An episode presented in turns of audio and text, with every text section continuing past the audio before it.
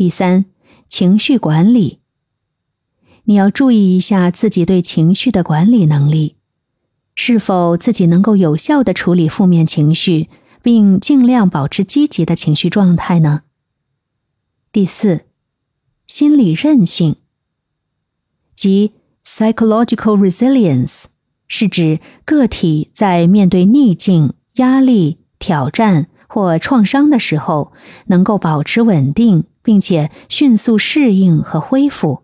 并且在经历困难之后呢，能够继续积极发展的能力。需要指出的是，心理韧性并不是消除所有的痛苦和压力，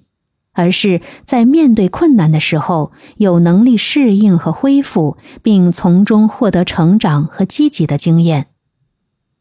心理韧性在个体的心理健康、幸福感和生活质量方面都起着重要的作用。